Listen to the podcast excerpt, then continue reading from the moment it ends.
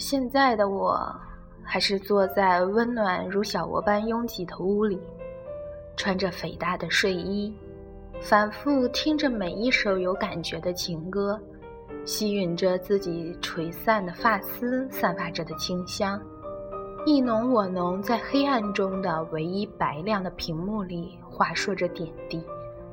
我想，我会想念现在的自己，安逸舒适。坚守着自己的欢喜，偶尔某个早晨，他们会带着懒散的声音说着：“嘿，半夜三更不睡，还在那意侬我侬。”我便会翻动着慵懒的身躯，骄傲地告诉他们：“我喜欢。”以后不知道这份我喜欢的，是否能在生活、爱情、事业、家庭的磨砺中只剩下躯壳。喜欢过，拥有过，是否能叫做永恒？手心的余温，内心的余热，一次次被回忆典当，翻来覆去，不过生离死别。死后，尸骸并作回忆，焚烧成灰。所以，人生没有永恒，只有曾经与拥有。拥有过，便是永恒。所以。把每日当做末日来相恋、相依、相扶、相守，至少我会努力，努力在拥有的基础上再建筑更多晶莹剔透的爱，因为我害怕拥有不够就逝去。